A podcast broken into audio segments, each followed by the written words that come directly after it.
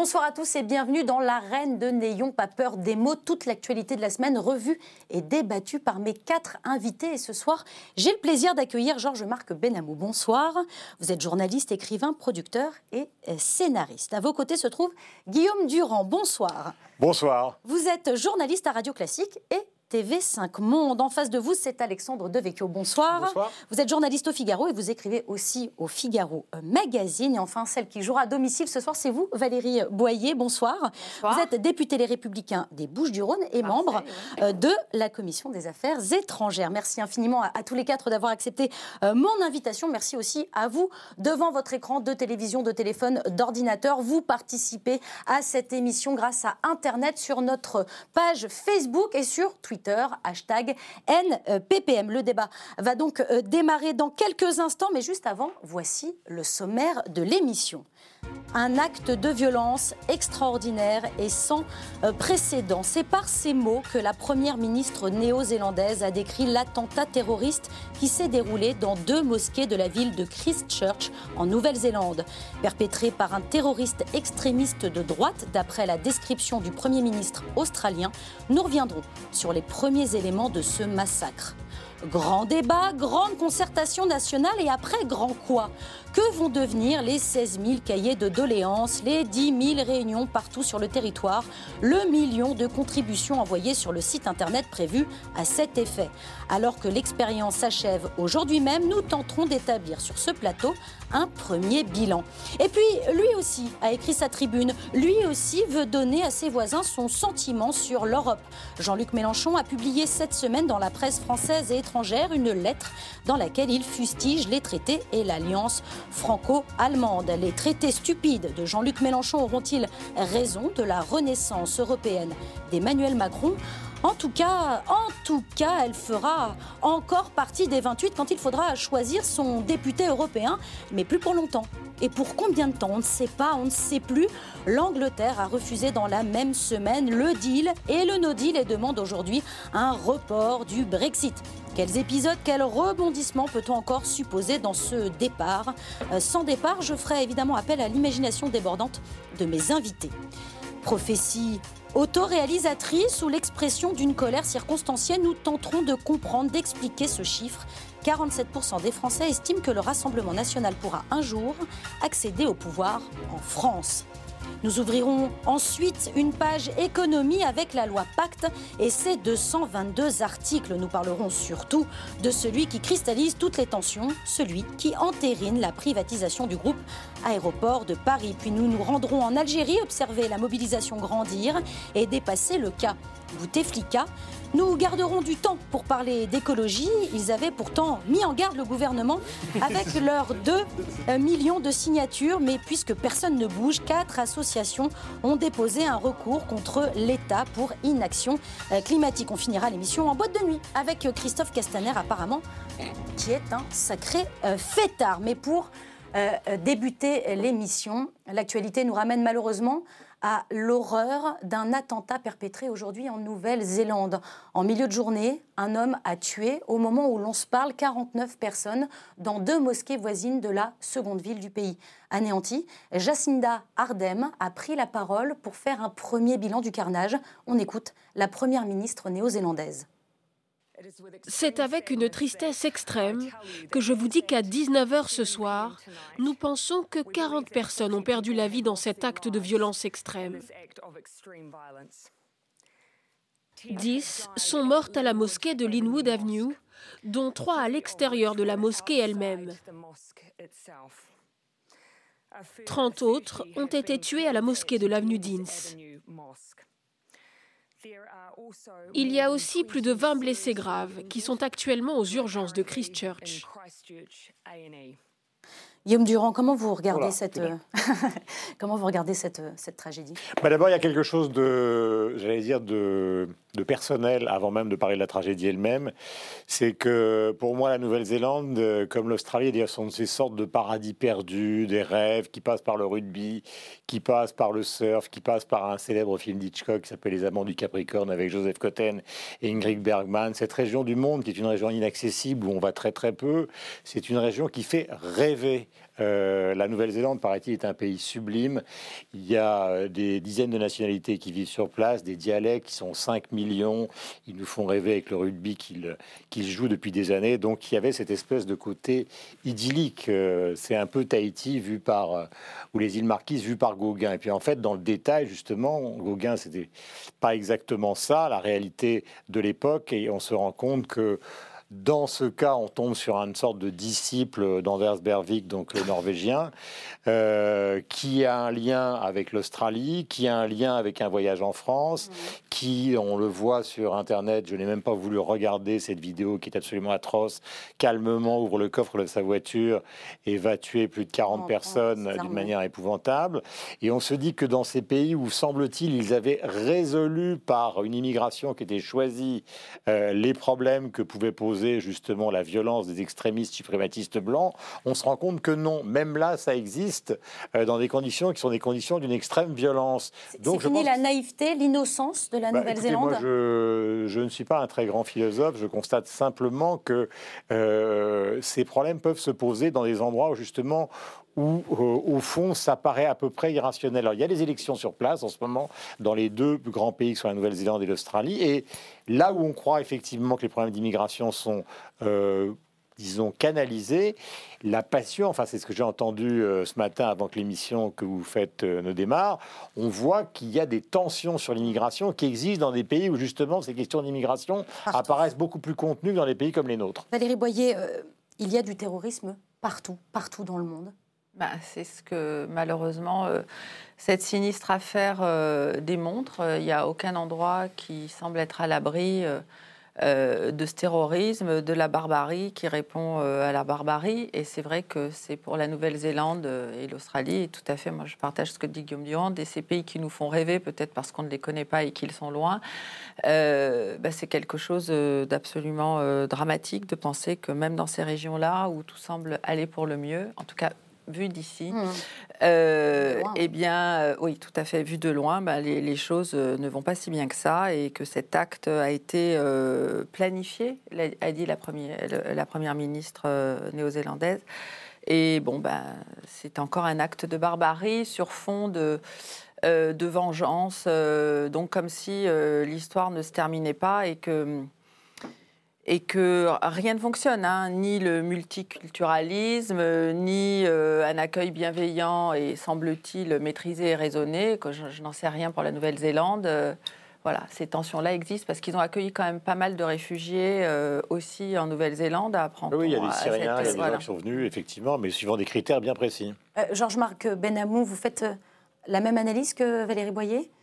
En tout cas, ce qu'on constate, c'est que dans ce pays qu'on croyait idyllique, comme tout, le monde l'a dit autour de cette table, il y a une mondialisation de la terreur. C'est la mondialisation de la terreur. C'est, la terreur est partout. Oui, et y compris dans ces, dans ces contrées reculées qui paraissent le moins problématiques.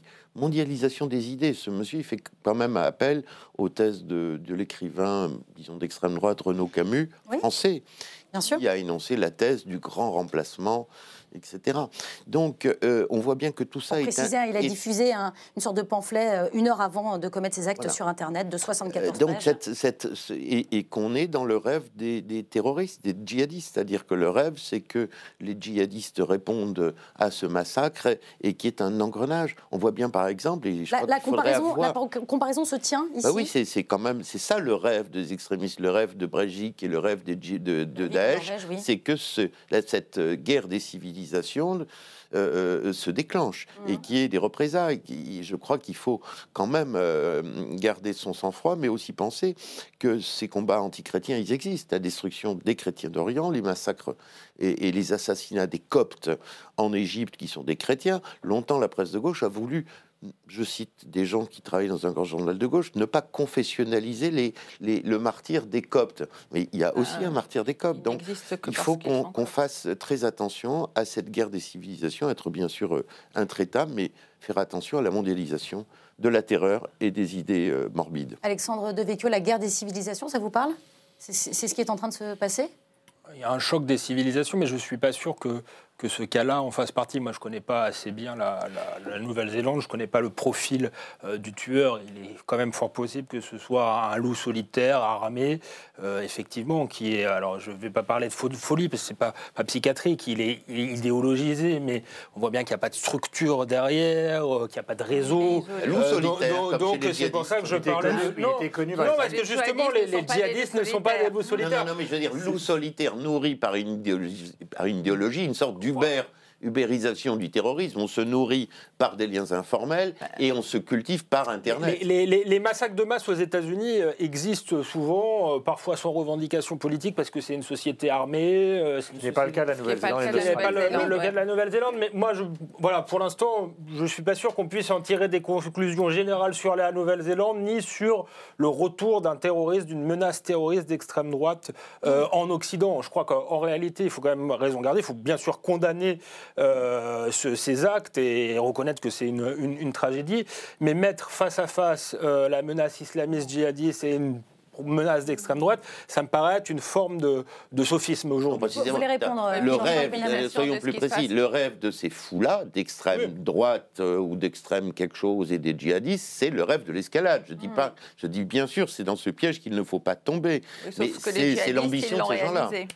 Sauf que les djihadistes ont réalisé leur rêve d'escalade euh, depuis longtemps et à plusieurs mm. reprises. Peut-être que pour, euh, pour, parler de ce sujet, si on peut faire une différence entre ce qui vient de se passer en Nouvelle-Zélande euh, et ce qui se passe quasi quotidiennement euh, dans le monde aujourd'hui, parce que c'est vrai que ce matin, on est beaucoup sur cet attentat de Nouvelle-Zélande. Moi, je me rappelle, il y a quelques mois, dans une église au Nigeria, il y a des gens qui ont été brûlés vifs, on leur a mis des pneus autour de la taille, et ça arrive très souvent, les gamines qui ont été enlevées. Enfin, tout ça, c'est une...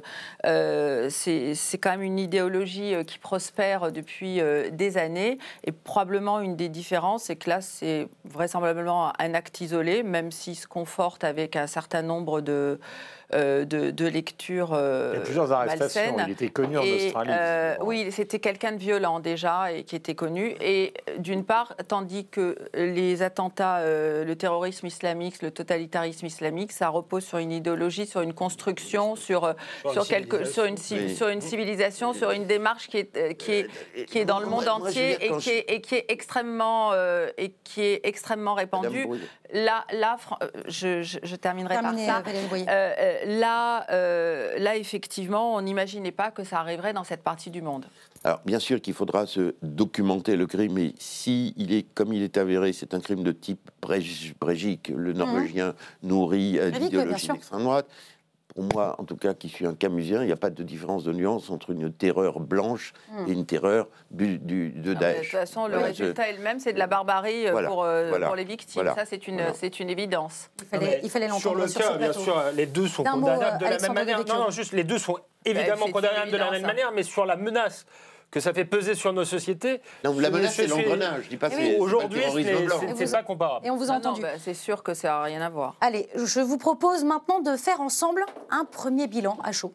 Euh, de cette grande concertation euh, nationale qui se termine officiellement aujourd'hui. 16 000 cahiers de doléances, 10 000 réunions organisées un peu partout euh, dans le pays. Plus d'un million de propositions, idées, contributions ont été déposées sur le site internet du grand débat national. Il faudra attendre la mi-avril pour en lire la synthèse, mais déjà une première remarque de l'un des cinq garants du grand débat.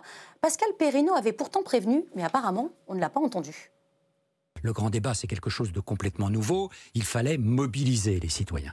Mais qu'ensuite, on aurait préféré, le gouvernement n'a pas suivi euh, notre avis, on aurait préféré en effet que la communication présidentielle et la communication euh, gouvernementale baissent en, en, intensité. Ça n'a pas été le cas. Et le Collège des garants considérait qu'en faisant cette euh, recommandation de bien dissocier les deux, la communication gouvernementale et le grand débat, eh bien, quelque part, on protégeait le gouvernement et le président contre lui-même, contre eux-mêmes.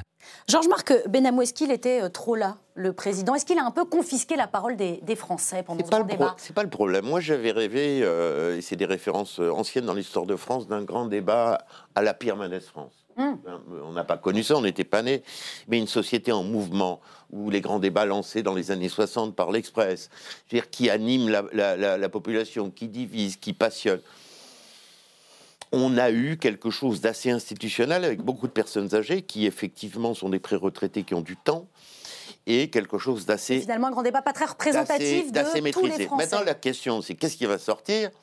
Par exemple, est-ce que cocher les cases, est-ce qu'il va sortir Louis XVI, est-ce qu'il va sortir Mendes France ou est-ce qu'il va sortir François Hollande? Alors, vous en pensez quoi? Vous, misez, vous misez sur quoi ah, je, sais pas. Moi, je rêverais que ce soit Mendes France. Ah, bah et je crains que ce soit François Hollande. Très bien, ben voilà, ça c'est dit. Euh, est-ce que hum, euh, Valérie Boyer, 56 euh, heures de débat, on a pu voir euh, pendant 56 heures le président Emmanuel Macron débattre, échanger un peu partout en France. Est-ce que c'est trop pour vous? Moi, j'appelle pas ça un débat. D'abord, c'est pas un débat, c'est un stand-up, c'est un monologue, c'est un happening. De, c'est une campagne en fait? Ah bah, on va y revenir. C'est un happening de, d'Emmanuel Macron qui a complètement monopolisé la parole. avec vous êtes d'accord avec Pascal Perrineau Avec des salles préparées, des questions préparées, et c'est vrai que ça a remobilisé son électorat. C'est la raison pour laquelle euh, il, a, il a eu une remontée dans les sondages. Euh, moi, j'ai saisi le CSA, j'ai saisi la commission des comptes de campagne. Je n'ai rien compris à la réponse du CSA qui dit euh, le temps de parole lors du grand débat national d'Emmanuel Macron sera décompté sur le temps politique de l'exécutif. Mais je ne comprends pas ce que ça veut dire. Je ne sais pas quand. Hein. je ne sais pas à partir de quelle date, dans quelles conditions. Est-ce que ça veut dire qu'on n'entendra plus la République en marche pendant les élections européennes parce qu'ils se sont servis de ce grand débat pour les élections européennes et qu'ils ont totalement euh, dévoré leur temps de parole? Parce que 50. Écoutez, enfin, moi, j'ai saisi le CSA parce qu'un jour, j'arrive dans mon bureau, j'allume la télé euh, pour regarder les informations. Nous sommes totalement boulimiques de journaux et, d'informations. Euh, je vois Emmanuel Macron. Je change de chaîne, Emmanuel Macron. Je change de chaîne, Emmanuel Macron. Emmanuel Macron. Vous étiez dans un film de science-fiction. C'est tout à fait l'impression que ça m'a fait. Je me suis dit, mais c'est pas possible. Et ça dure des heures et des heures, euh, où on n'arrive pas à retenir euh, grand-chose d'ailleurs de, de, de, de, ces questions euh, préparées. donc aujourd'hui, ce que je ne souhaiterais pas, c'est que ça débouche sur quelque chose de déceptif, pour reprendre la formule du Premier ministre, qui a l'air de douter aussi de l'efficacité du grand débat, et que, en fait, ça a servi à une chose, ça clairement, à, à étouffer la révolte des Gilets jaunes, qui a été étouffée de deux façons. Hein par le grand débat et par le pourrissement que l'exécutif euh, a laissé euh, faire pour, euh, pour cette révolte fiscale.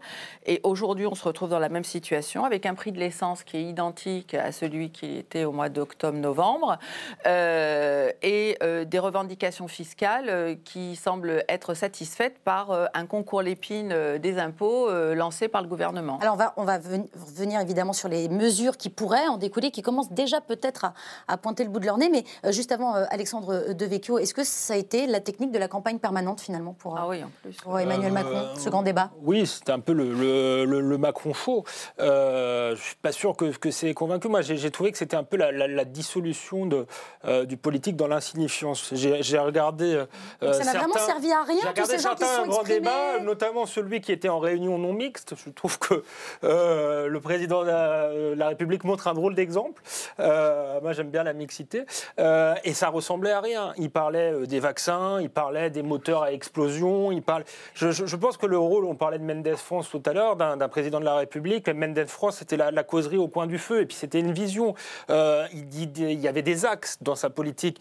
Là, euh, on, a eu un grand débat où on a vu une démonstration d'individualisme aussi des gens qui ont une part de responsabilité. Bah, Chacun venait avec sa, son petit cas personnel, et ça va être évidemment extrêmement difficile de fixer un cap. C'était pas un monologue non plus, je veux dire, c'était plutôt un, échange, non bah, De toute façon, c'était asymétrique déjà. Au fond, en écoutant ce que dit Alexandre, ce que dire, au fond, euh, le problème, c'est pas de savoir comment on va ranger les chaudières ou truc. Le problème, c'est qu'est-ce qu'on fait ensemble? Alors, Quel est ce pays? Quel est ce projet? Quel est le sens de la nation? C'est ça en fait qu'on ressent. Pourquoi il y a de la mauvaise humeur? Pourquoi? Parce que pourquoi les gens s'aiment pas? Hmm. Et ben, quand les gens s'aiment pas, c'est que ça fait pas nation.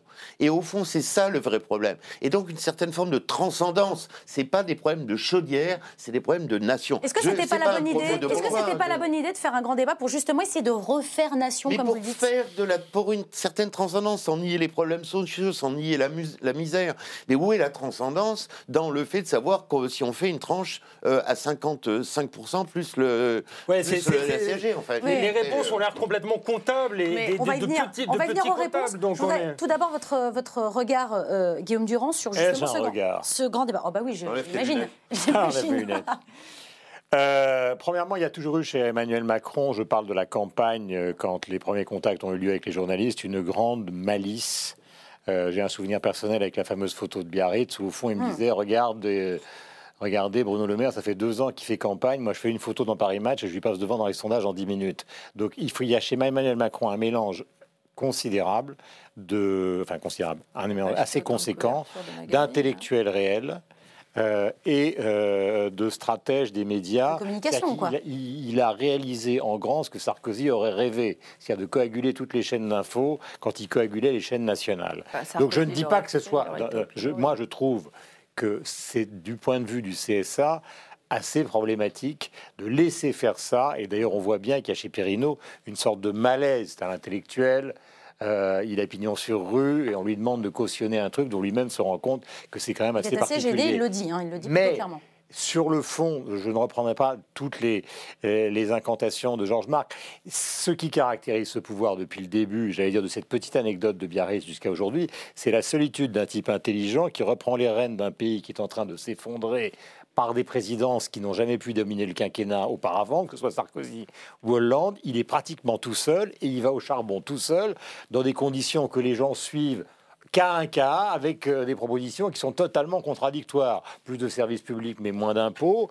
Et on se demande même si c'est pas lui tout seul qui, dans son bureau, quand il aura le nuage et les différents clouds de demande, va être obligé de mettre sur la table ce qui peut être retenu par le gouvernement ou ne va pas être retenu par le gouvernement. Moi, ce qui me marque, c'est cette solitude par-delà cette occupation médiatique, qui est une occupation médiatique, évidemment, euh, sans précédent dans l'histoire de France, comme le débat est d'ailleurs sans précédent lui-même. Mais si vous voulez inédit, oui. Comment c'est Oui, c'est inédit. C'est inédit. Ben, Mais il y a une part de là-dedans de sincérité, il y a une part de bavardage, comme le dit Alexandre, il y a une part de stupéfaction parce qu'on voit les gens au garde à vous. Euh, à un moment, je me souviens qu'il y avait un jeune homme, c'était le lycée militaire de Lan, je ne sais plus où, qui disait, je sais pas quoi, je voudrais faire une spécialité. Bon, on voyait le président de la République qui lui répondait, effectivement, est-ce que cette spécialité est faisable dans ce lycée militaire? On, on, se disait, on n'est plus dans la transcendance qu'évoquait Georges Marc tout à l'heure, on était vraiment dans le, le petit du petit du petit, du petit. Euh, ça a eu comme avantage pour lui de quand même lui sauver la peau politiquement avant les européennes. Alors, pour l'instant, la, question elle est cosmétique. C'est un sauvetage pour l'instant qui est assez euh, cosmétique, assez mousseux. Il n'y aurait pas eu ça. En tout cas, la, descente était vertigineuse. Est-ce que ça va se solidifier? Moi, je suis assez d'accord. Euh, je pense qu'il y, a dans cette omniprésence que vient de dénoncer Madame le député auprès du CSA.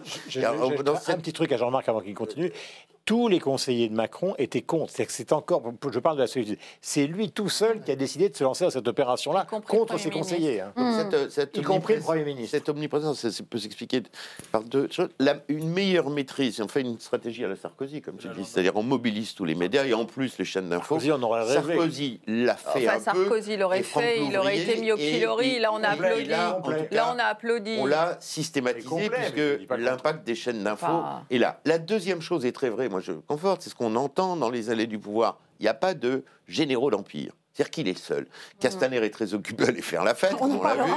Euh, Madame Buzyn est pas tout terrain, Monsieur Blanquer est pas tout terrain, le Premier ministre est parfois incertain il est assez seul. Il n'y a pas vraiment d'intellectuel constitutif oh, euh, de, de, la pensée macronienne. Oh, enfin, si, regardez, pour s'occuper des idées. Bah, il n'y a, pas M. Bellatar qui est le grand idéologue. Il a Madame Chiappa, il a Madame M. Taché.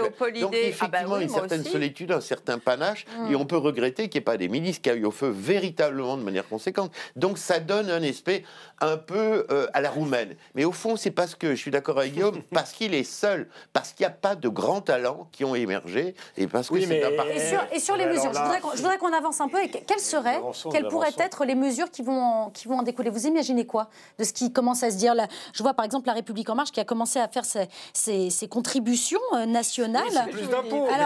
augmenter, augmenter l'IFI par exemple. On est, parti d'une révolte fiscale, on va se retrouver avec plus d'impôts. Mais j'ai l'impression que c'est zéro imagination. le Parti bah, socialiste est mort, vive le Parti euh, socialiste. zéro imagination. Vous venez de prononcer l'IFI. Oui c'est assez amusant l'histoire. Donc Stanislas Guérini fait une conférence de presse. Il dit voilà, on va essayer ou on va réfléchir sérieusement à ça. Ça nous paraît la bonne piste. 30 secondes après, François Bayrou, qui est le principal conseiller d'Emmanuel Macron, débarque sur l'antenne d'Europe 1 en disant c'est une aberration totale. Il a raison. Euh, donc si et pour la, réindexation, et pour la bah, c'est encore le grand débat. Euh, et encore euh, quelqu'un qui est un vrai homme politique. Et pour la réindexation des, retraites sur l'inflation, alors Edouard Philippe le confirme encore, ça pourrait se faire sur les petites retraites. Il y a besoin d'un grand débat pour ça. C'est bah, très bien. S'il le fait, c'est très bien, c'est du bon sens. Mais est-ce qu'il y avait besoin d'un grand débat pour ça? Attendez, évidemment que sur les retraites. Mais la vraie question, la seule pour laquelle on aurait pu voter soit pour François Fillon, soit pour Macron, c'est de baisser les dépenses publiques de cet État délirant. Mmh. Je veux dire, aujourd'hui, on rajoute des impôts. On est dans une chose absolument délirante. En fait, c'est quand même le logiciel macroniste, n'était pas aussi extrême que. Mais c'était de passer à un autre stade. Là, l'État-providence est en train de grossir. On l'a pas repensé. On, est pire que dans les vieilles recettes de la social-démocratie. On est au croisement de l'ENA et de l'ancien Parti socialiste. Voilà ces idées-là. C'est que effectivement du bon sens, plus de dépenses. La, la technocratie. En général, quand on est techno, plus de dépenses, plus de commissions, et c'est parti. Valérie ah, Boyer. Deux choses. Déjà, je pense que ce grand débat existe parce qu'il n'y a pas eu de débat présidentiel. Donc, euh, et que Emmanuel Macron euh, et les députés qui ont été élus, à part ceux qui ont été recyclés du Parti Socialiste, qui concernent à peu près 50% des, parlementaires euh, qui étaient ont eu besoin, a posteriori, d'un contact avec Oui, on, avait l'air, on avait l'air de... Enfin, il avait l'air de découvrir ce que c'était de débattre avec des, des, des, Français, même s'il les a triés, etc., et avec des élus. Je rappelle quand même que ça succède à Balance ton maire, euh, qui avait été lancé par un de ses ministres. Donc, euh, il y a eu cette, euh, le fait que ce qui ne s'est pas passé pendant la présidentielle, il en a besoin là, il a besoin de connaître les Français. On, aurait dit qu'il était en stage auprès des Français pour savoir comment ça se passe, qu'est-ce que vous en pensez. On m'a préparé la salle, mais quand même. C'est pas totalement négatif. Ce qui, est problématique, ce qui est, problématique, c'est si on aboutit à rien. Non, mais ce qui est, vertigineux, Guillaume Durand, quand même, d'avoir élu quelqu'un euh, qui euh, a été euh, conseiller du président précédent, qui est devenu président de la République, et qui se dit j'ai une crise que j'ai aggravée parce que j'ai retaxé les Français, parce que alors que tout le monde l'avait prévu.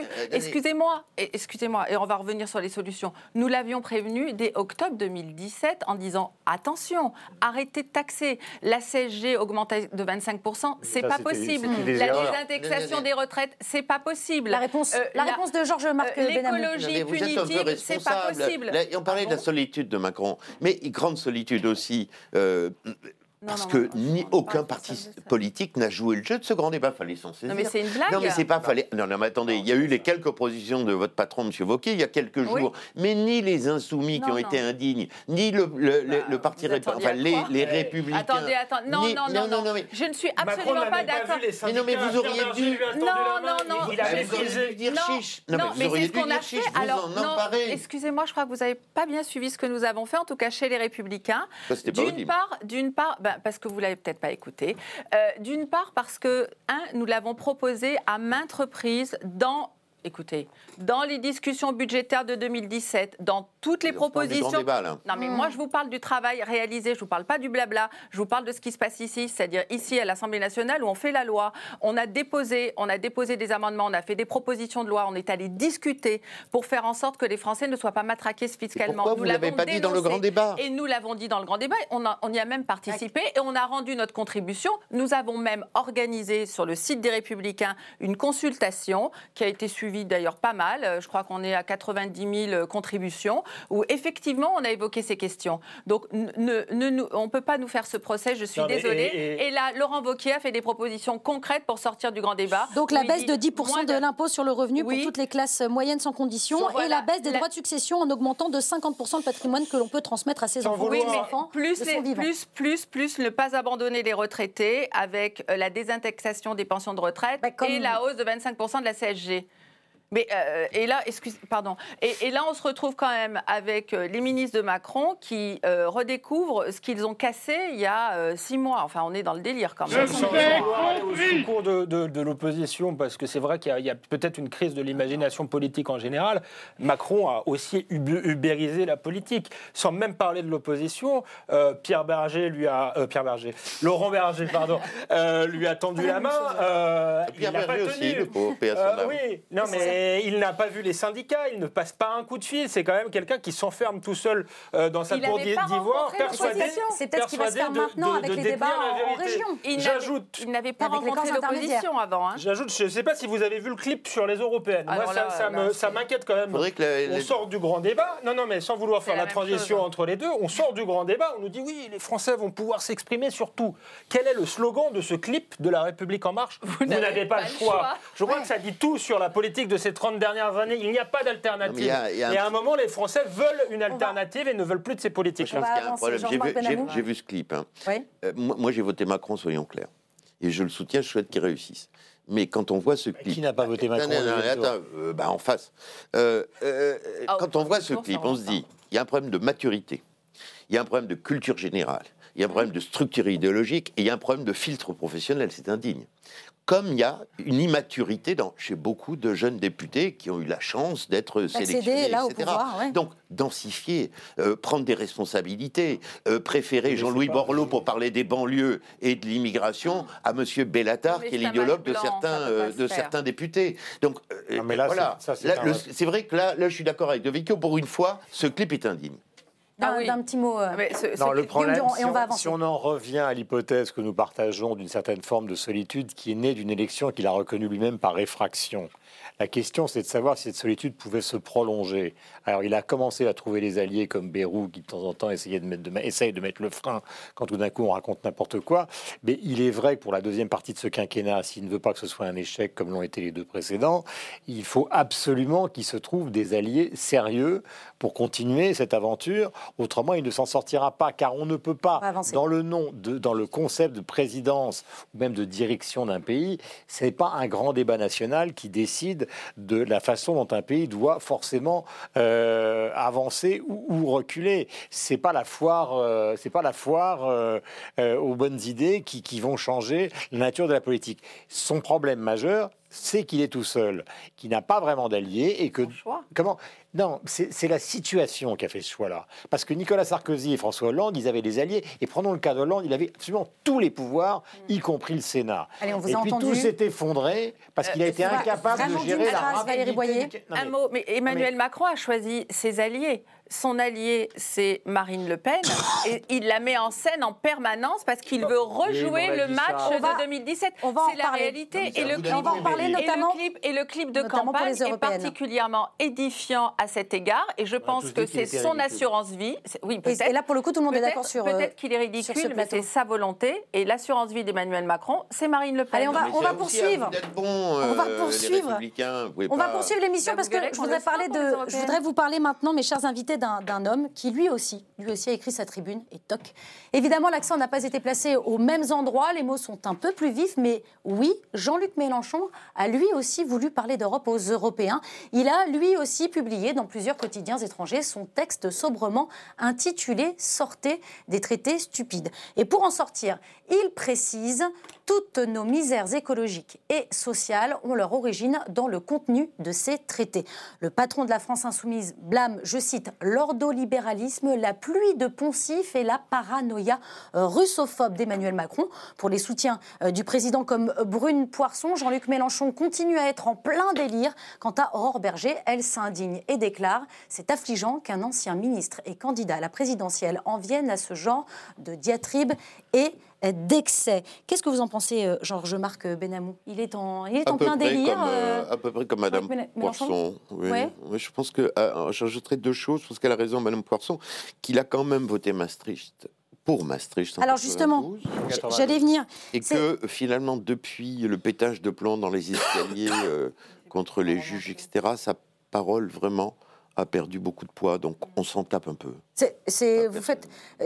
Alexandre Devecchio, vous en tapez aussi euh, de, Jean-Luc Mélenchon Il est crédité de 9% je quand même. Que euh, Jean-Luc Mélenchon la France insoumise est crédité de 9% aux prochaines élections euh, européennes. C'est pas rien. il avait fait 19 à la présidentielle, donc je pense qu'il a perdu une part de sa crédibilité. ceci dit, il devrait être beaucoup plus haut.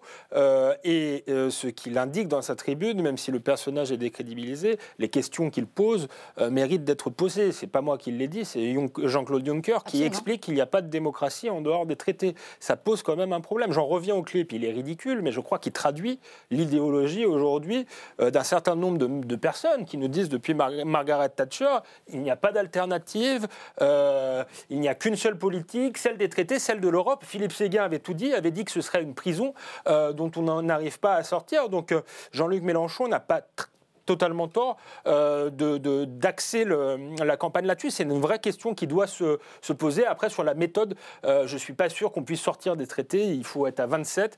Mais par contre, la France peut dire non parfois la Commission européenne, elle, est, contributrice euh, nette, elle a du poids, elle n'est pas obligée d'appliquer, elle est souveraine d'appliquer tout ce que On va creuser lui dicte la Commission. cette question, mais d'abord sur, sur la tribune de manière euh, D'abord, euh, depuis maintenant des années, tous les principaux responsables politiques considèrent que l'Europe doit, alors on va prendre des gens comme Valéry Giscard d'Estaing, Hubert Védrine, doit évoluer. Euh, c'est vrai aussi euh, de Laurent Wauquiez. Et c'est aussi vrai, d'une certaine manière, euh, chez le président de la République et ceux qui l'entourent. Personne aujourd'hui ne considère que l'Europe telle qu'elle fonctionne fonctionne bien. Point numéro un. Après, il y a le cas Mélenchon. Mhm. Georges-Marc Benabou avait raison de rappeler 92 parce que c'est le seul avantage de vieillir dans ce métier. non seulement ça vous donne des rides, mais en plus ça vous donne quand même une certaine forme de lucidité. Moi, j'ai connu Jean-Luc Mélenchon, adorateur de François Mitterrand. Jean-Luc Mélenchon, au garde à vous devant Lionel Jospin, il était un excellent ministre de la formation professionnelle. Euh, tout le monde le reconnaissait à l'époque. On l'entendait pas moufter, bien qu'il ait un passé trotskiste, mais à gauche, plein de gens avaient un passé trotskiste. Et puis tout d'un coup, ces dernières années, les dernières années de sa vie, il s'est inventé une sorte de mystique révolutionnaire pour des raisons qui restent entièrement obscures Hein, en dehors de quelques voyages à Cuba, etc., mais qui n'était pas la nature, qui n'était pas la nature du Mélenchon, qui était, qui obéissait à Jospin, qui obéissait à Fabius, qui obéissait à Strauss-Kahn, qui obéissait à Martine Aubry, qui obéissait à Chevènement, qui obéissait à tous ceux qui ont fabriqué. alors c'est quoi alors? Qu'est-ce qui se passe euh? Eh bien, je crois qu'il y a tout d'un coup la découverte euh, euh, d'une sorte de, de, destin personnel, hmm. et que dans cette découverte personnelle, et il y a un ingrédient qui nous manque, qui est qu'il euh, il y a des moments où ça, flirte avec Uburoy. C'est-à-dire que euh, tant de, de, compression d'un personnage qui avait du talent pendant des années et qui a obéi font que tout d'un coup, quand il est devenu le chef, eh bien, il a perdu un petit peu les pédales. Et, c'est vrai que cette scène que tout le monde connaît, euh, je suis un personnage sacré, je suis la République, la République c'est Moi. Bon, c'est une scène. en plus, il y a quelque chose. tout le monde lui tombe dessus sur Mélenchon, c'est un type qui a du talent. C'est très compliqué parce qu'il ne faut pas non plus l'assassiner d'une manière violente il est devenu. Il pas là pour se défendre. Non, mais, euh, non, mais il, est, il est devenu un petit peu un mystère quand même pour beaucoup de gens. C'est un mystère pour vous aussi, euh, Valérie Boyer? Non. Euh, non, non, je. Est-ce qu'il vous fait peur, non? Pour les, pour les européennes? non, en plus, il est élu à Marseille comme moi. Absolument. Euh, non, c'est pas un euh, concurrent. Euh, non, franchement, je, je, ne crois pas du tout. je crois qu'il y a eu à un moment donné une sorte d'extase, de, de, folie Mélenchon qui retombe très vite. Il est totalement débordé par ses collègues parlementaires et qu'il est décrédibilisé dans, dans son comportement, quand même, pour qu'il ait réussi à faire autant de voix à la présidentielle en prenant comme modèle Maduro. Enfin, c'était quand même, moi je trouve ça pathétique aujourd'hui. Et euh, c'est vrai que les élucubrations de, de M. Mélenchon euh, ne m'inquiètent pas plus que ça aujourd'hui. Je pense que 9% c'est beaucoup. La République, euh, et, Voilà, voilà, on l'entend, on l'avait Attention. On l'avait dit. mais c'est vrai, vrai, que depuis, on a découvert une peut-être une forme de, de son visage, mais il est il est quand même poussé euh, par euh, les parlementaires euh, qui sont élus avec lui et qui peut-être le, poussent dans, ses retranchements. Souvenez-vous, madame, qu'il était sur des photos avec Dominique Strauss-Kahn. Oui, oui, tout à fait. Faisant partie donc de photos avec Dominique Strauss-Kahn, avec Manuel Valls, il a fait tout le il a évolué. la gauche. Oui, mais il a le droit d'être devenu lucide. Mais... Là, peut-être que a été, le, Parti socialiste a disparu quand même totalement. La social-démocratie, il faudra peut-être s'en souvenir. Euh, lui, il a fait 19, lui, il a fait 19%. Donc euh, là-dessus, c'est peut-être de l'opportunisme, mais le constat qu'il a fait n'est pas, est pas idiot. Déjà, Lionel Jospin, en 2002, n'est pas au second tour. Donc, euh, donc dire il y a un problème avec l'Europe, peut-être que la social-démocratie, maintenant qu'il n'y a plus rien à, redistribuer, n'est pas, pas la bonne solution. c'est pas, pas absurde. C'est un homme euh, de culture, moi je pense, euh, Mélenchon, un bon orateur qui a, du, qui a du talent. Après, il a un problème, à mon avis, stratégique, c'est qu'il y a une part de ces députés qui ne sont pas du tout sur sa ligne à lui, qui ah sont euh, indigénistes, gauchistes, etc.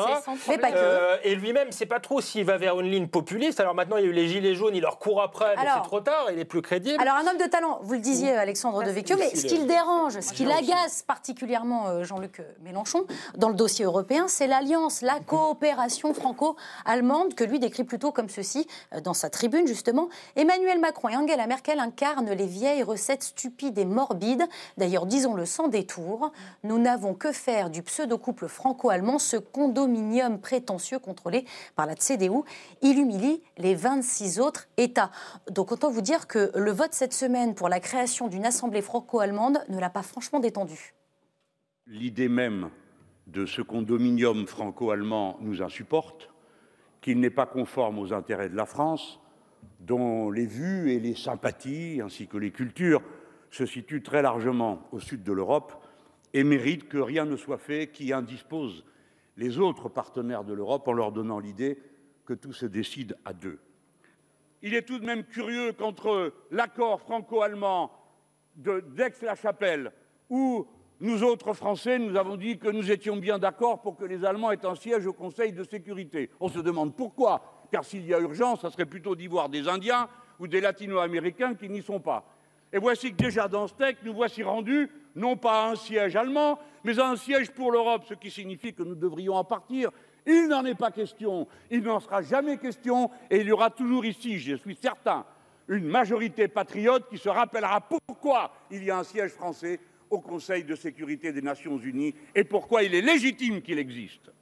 Georges-Marc Benamou, vous vouliez réagir. Ce, passage vous a fait réagir. Je ne suis pas du tout euh, sur les mêmes positions que, que Jean-Luc Mélenchon, mais je dois dire que l'événement considérable de cette semaine, c'est pas la tribune de Mélenchon, c'est la déclaration de la patronne de la CDU. Mmh, complètement. C'est-à-dire que la, successeur de, de Madame Merkel euh, est, rentrée, s'est engouffrée dans une brèche qui avait été ouverte par les géniaux euh, Jacques Chirac, le couple Jacques Chirac-Jospin au traité de Nice, qui avait déjà détraqué le couple franco-allemand et cette parité. Et euh, dire on veut un siège euh, dans ces conditions, c'est-à-dire euh, donnez-nous votre siège français au Conseil de sécurité, est, -ce que vraiment, est, un acte d'agression. Je dis vraiment, est un acte d'agression de la part de, du de l'autre partie du couple franco-allemand. alors, il n'en est pas question, Nathalie Loiseau a, démenti évidemment dans ce, 10 ans, dans 20 ans. Le siège français restera français. Hein. Les moyens, oui, mais, mais la France se bat pour qu'il soit ouvert à d'autres pays. On n'est pas sûr. Ah on n'en est pas sûr. Dans cinq ans, ça peut changer. Et pourquoi? Et c'est là où je diffère de, de Vecchio.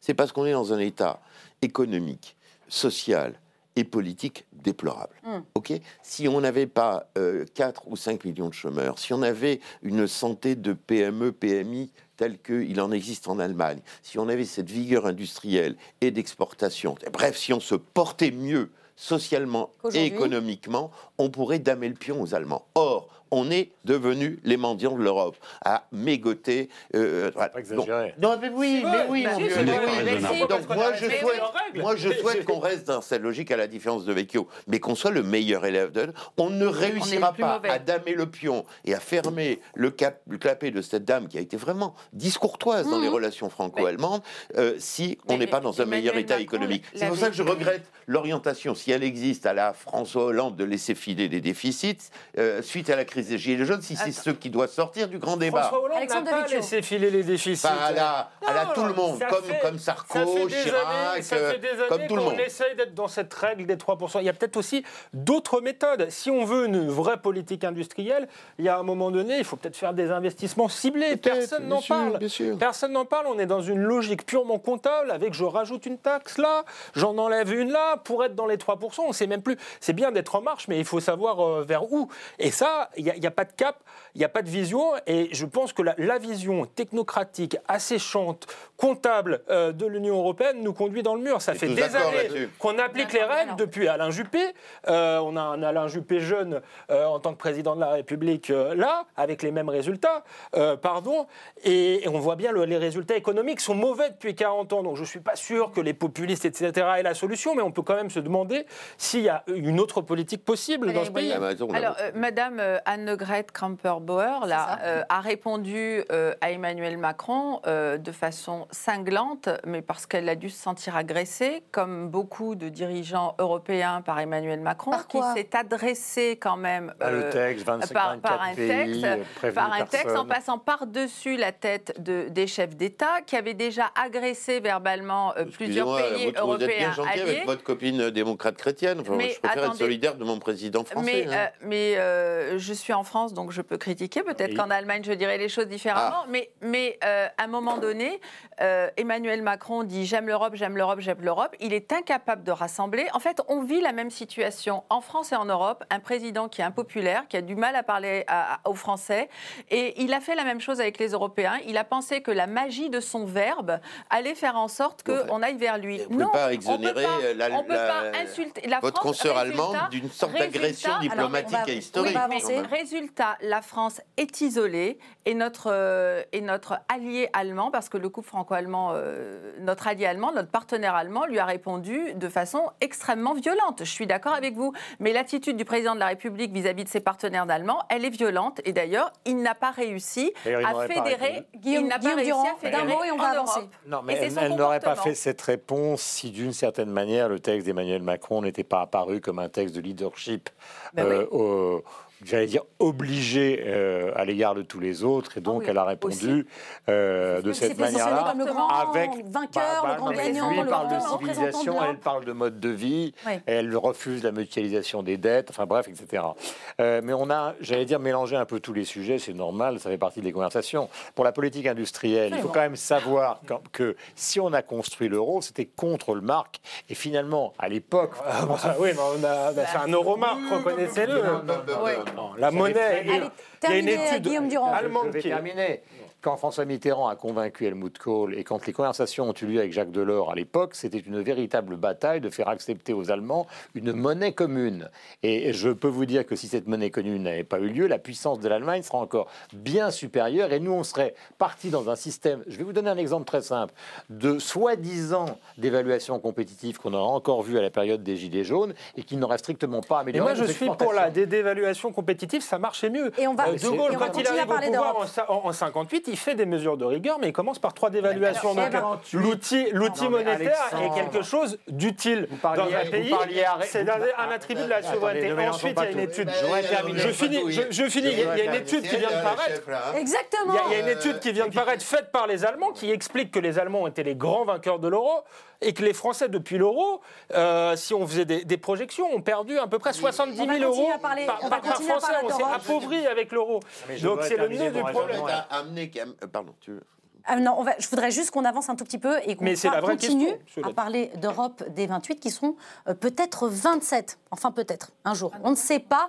On ne sait plus avec ce Brexit qui n'en finit plus. Mardi soir, la Chambre des communes a rejeté l'énième accord re-re-renégocié euh, par Theresa May, mais mercredi soir, les élus britanniques ont également rejeté la possibilité de sortir de l'Europe sans aucun accord, ni deal, ni no deal, mais un report. Alors que le Brexit devait être efficient le 29 mars, eh bien ce sera pour plus tard. Les députés d'outre-Manche ont voté hier soir en faveur d'un report du Brexit au 30 juin. On écoute le président de la Chambre des communes. Les pour à droite 412, les contre à gauche 202, donc les pour l'emportent, les pour l'emportent, déverrouillés. Alors, euh, Alexandre De Vecchio, euh, maintenant il va falloir attendre l'accord des 27 à l'unanimité, non? Pour, euh, pour que ce report soit effectif? Oui, alors moi, je voudrais. La propagande officielle, pardon de parler un peu brutalement là-dessus, et de dire vous voyez, ils ont voté pour la sortie de l'Europe, c'est impossible de sortir, c'est extrêmement compliqué. Pourquoi c'est compliqué? Euh, C'est compliqué parce qu'en réalité, le, parti qui est en charge de cette sortie est le Parti conservateur, qui était majoritairement pour rester à l'intérieur de l'Europe. C'est un peu comme si on demandait à En Marche ou aux Républicains, disons, euh, qui sont très divisés là-dessus, demain de faire, euh, de faire la sortie de, de l'Europe. Donc c'est un désaccord politique auquel on assiste au Parlement européen, euh, au Parlement euh, britannique. Et moi, je trouve que le spectacle du Parlement britannique est réjouissant. C'est un véritable exercice de démocratie. On a des gens qui se déchirent, mais qui, qui débattent jusqu'au bout de leur force avec un affrontement de, deux visions. Mais sauf que là, Alexandre Devecchio, on n'y comprend plus rien. mais si, on, y, comprend. Mais la seule logique, il n'y a, qu'une seule logique dans cette affaire-là, c'est que je, prends les paris, ils seront obligés de revoter. Ah, ah ouais. Il ne pourra pas y avoir. C'est la seule euh, option qui a été exclue pour oui, c'est la seule option qui a été exclue. C'est d'accord, mais ils finiront par être obligés de, de revoter parce que la situation est absolument ingérable. Elle est ingérable à tout point de vue. Elle est ingérable pour Theresa May, elle est ingérable pour les deux principaux partis et elle est ingérable pour les Européens. Michel Barnier a dit ça fait des mois qu'on négocie. On a fait un texte de 600 pages. On a fait un texte de 600 pages. Ils n'en veulent pas. Euh, euh, euh, ils ne veulent ni sortir ni continuer. Il y a le problème de l'Irlande qui n'est absolument pas réglé. Donc, c'est à eux de se débrouiller. Comment voulez-vous qu'ils se débrouillent autrement qu'en repassant par un vote? Je comprends le, goût, et je le partage, euh, d'Alexandre pour la démocratie et le parlementarisme britannique. c'est un parlementarisme qui maintenant tourne en rond. Euh, Madame, Madame May, vous l'avez vu, elle est, elle est quasiment tremblante. Corbyn est d'une violence inouïe, mais en même temps, il n'est pas du tout sûr de son point de vue. Mhm. à l'intérieur des deux partis, il y a des gens qui ont des points de vue différents. Ce n'est pas possible. Ils revoteront. C'est un petit pari que je prends, je reviendrai. ils, revoteront, par un biais ou par un autre, mais ils finiront par revoter. Vous, savez que les sondages, ce que personne ne dit, ça veut, dire que pour l'instant, les sondages, le non l'emporte plus largement. Mais ça veut pas je pense que les, Britanniques sont grands, ils ont voté la sortie et ils changeront pas d'avis. Je n'ai pas dit qu'ils changeraient d'avis, je dis qu'ils ne pourront s'en sortir qu'en revotant. Pour être bien sûr de Ou si le Parti conservateur est courageux et devient euh, et, cohérent et, respecte la, la, volonté. Comment vous regardez les choses? Je, vous fais réagir à cette phrase de Pierre Moscovici. Hein. le train est passé une fois, deux fois, maintenant c'est stop. À eux de nous dire ce qu'ils veulent. Bah, moi, je réagis avec euh, beaucoup de tristesse. D'abord, il euh, faut quand même rappeler pour vos téléspectateurs que euh, la Grande-Bretagne est rentrée dans l'Europe avec des conditions spéciales. Donc, mhm. elle n'était pas un pays qui adhérait comme la France, l'Allemagne ou l'Italie, par exemple. C'est la première chose. Deuxièmement, les Britanniques ont voté et aujourd'hui, je ne voudrais pas qu'on ait un regard méprisant, qu'on les punisse de leur vote. C'est ce, que vous, ce, ce que vous sentez? C'est ce que je ne voudrais pas. en fait, c'est un peu ce qui est en train de se passer. L'Europe est en train de montrer aux autres pays. Regardez comme les Britanniques euh, ne sont pas méchants, euh, ils ne sont pas gentils. En fait, ils ont voté, maintenant ils ont des difficultés, ils s'enfoncent dans le chaos. Euh, le spectacle du Parlement britannique est d'une grande violence. Et aujourd'hui, c'est vrai que ça tourne en rond, mais ça tourne en rond dans une sorte de chaos où ils changent d'avis tous les jours et ils n'arrivent pas à se mettre d'accord sur les conditions de la sortie ou de l'application du vote. Je rappelle simplement une chose, c'est que les conditions du référendum étaient des conditions au départ absurdes. Oui, totalement.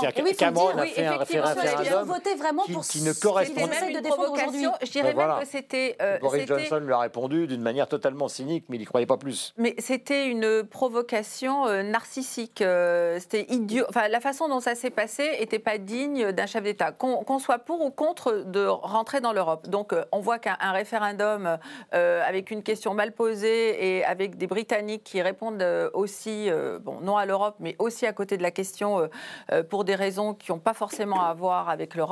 Je rappelle quand même que c'est sur le sujet de la crise migratoire euh, que euh, qu'on en, est là aujourd'hui et que, que, que, la tension s'est cristallisée et que effectivement hein. sur cette question de la crise migratoire, on a l'impression que l'Europe est en train de se briser aussi.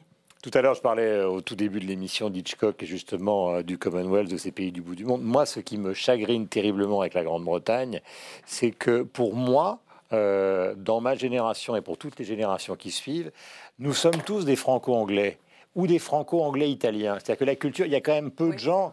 Euh, si vous voulez, je vais vous donner un exemple. Prenez Stephen Hawking, les Rolling Stones, les Beatles, Francis Bacon, David Hockney. Mais, je veux dire, ils sont on aussi. À les écouter, hein. on continue à les écouter. L'Union européenne n'est pas l'Europe. Enfin, évidemment que la civilisation, la culture européenne continuera à survivre à ce machin. C'est justement bien là que je veux en venir, si vous voulez. On pourrait rajouter Ridley Scott et les autres. C'est nous. Mm. C'est nous. donc cette affaire-là doit trouver une solution, car on ne peut pas laisser un pays qui tout d'un coup va se retrouver dans une sorte de marasme économique, avec comme seule porte de sortie des conversations avec les Américains pour avoir, puisque vous savez qu'une partie, il y a 40% des exportations des Britanniques, c'est vers la communauté européenne.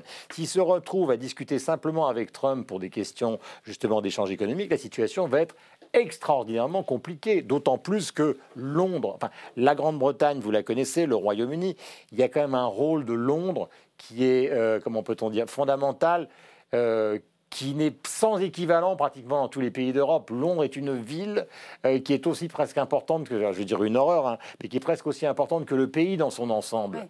Euh, euh, c'était déjà le cas il y a des années et des années. Il y avait une France, il y avait Paris, mais Londres, c'était la principale capitale européenne. on peut, être, raisonnable et ne pas vouloir les punir, parce qu'en réalité, j'ai dit que les conservateurs étaient... On vous a entendu là-dessus. Les conservateurs je ne veux pas les, les 27 on l'a dit déjà tout pour éviter la contagion. La réalité, c'était ça. Ils, rendent impossible. Et on l'a dit. Pour éviter qu'il y ait Et on l'a déjà dit. Georges-Marc euh, Benamou. Euh, moi, je suis moins catastrophiste que, que Guillaume. Non, mais je suis pas J'ai l'impression qu'on continuera à lire Charles Dickens et à, mais ça, évidemment. les Beatles ou les Rolling Stones selon con. Mais tu n'as pas compris ce que je voulais dire. Non, j'ai compris. J'ai dit que moi, c'était une manière de dire que pour moi, il était important que lorsque le vote ait lieu, il revienne. D'accord. Le reste, ouais. Je pense que les Anglais, et depuis Voltaire le disait déjà, ils ont un sens du commerce de l'entreprise, une souplesse qui fera que dedans, dehors ou pas dedans, ils trouveront une solution. Ah, et qu'à mon avis, ça ira peut-être du côté du dumping social, euh, bah, dumping social et fiscal. Je pense que ça va devenir un Singapour, etc. C'est une hypothèse. Je remarquer que la croissance est en train de s'effondrer et que les capitaux foutent le camp. Voilà, mais euh, il y a peut-être. Mais je suis pas du tout un économiste, mais je, me souviens de ce que disait Voltaire des Anglais. Deuxièmement, je ne peux pas m'empêcher de me souvenir que De Gaulle voulait pas que les entrées, euh, les Anglais rentrent dans, dans, le, dans le système et qu'il y a eu mm. des engueulades très violentes avec Pompidou et qu'il avait peut-être des raisons. Et troisièmement, aussi de me dire qu'on a aussi loupé quelque chose, quoi. Que c'est peut-être qu'il fallait peut-être pas. Non, mais c'est des questions, moi, moi qui suis profondément européen, peut-être pas faire entrer les Anglais et peut-être rester sur une Europe à 6, 9, 12, beaucoup ah bah, plus structurée. Et que, là, ça s'est déglingué pour des raisons que l'histoire étudiera. On va commencer à y réfléchir, mais ça a bugué au moins à ces deux moments. On, Merci. du général de Gaulle. On va évidemment poursuivre, euh, on poursuivra ce débat, euh, mais je voulais d'abord vous rappeler que vous aussi, vous pouvez participer à cette émission euh, sur notre page Facebook et sur, sur Twitter avec le hashtag NPPM. Allez, maintenant, je voudrais vous parler de ce sondage paru cette semaine, grâce auquel on apprend que 47% des Français considèrent que le Rassemblement national est en capacité d'accéder au pouvoir. Une hausse de 7 points en un an, d'après euh, les chiffres révélés par l'Institut euh, Cantar euh, Sofres. Qu'est-ce qui s'est passé, Georges-Marc Benamou, pour que l'éventail d'avant devienne la possibilité d'aujourd'hui? Moi, j'ai l'impression que malheureusement, l'effondrement de la droite dite républicaine, la stratégie Vauquier, n'a pas marché. Mm. Donc, ce grand parti, enfin, on vit des moments de deuil. Enfin, je, le Parti socialiste va disparaître, est en train de disparaître. Les, les républicains n'en sont pas là. Il est possible que M. Bellamy fasse ce score significatif euh, dans une, élection, euh. dans une élection difficile. Mais en tout cas, la grande alternative, ça n'a pas marché. Je suis désolé, Madame Boyer, Vauquier, ça marche pas. Et la seule possibilité, bah, c'est qu'une grande figure de la droite s'oppose et gueule et parle et propose plus fort Cette que grande figure, c'est pas Laurent Wauquiez. C'est pas Laurent Wauquiez. Ça aurait pu être, euh, s'ils étaient sortis du bois, Madame Pécresse, Monsieur Bertrand, peut-être, ou, le retour de Nicolas Sarkozy, auquel finalement la droite profonde rêve. Mais ça marche pas. Donc la première explication, c'est ça. La deuxième, c'est un glissement à droite de la société française, des inquiétudes sur l'immigration, sur la laïcité, sur, sur les frontières, qu'a bien senti la République en marche, et, parce qu'il y a un, virage là d'Emmanuel Macron sur la question des frontières, mais en tout cas une réponse à ces inquiétudes.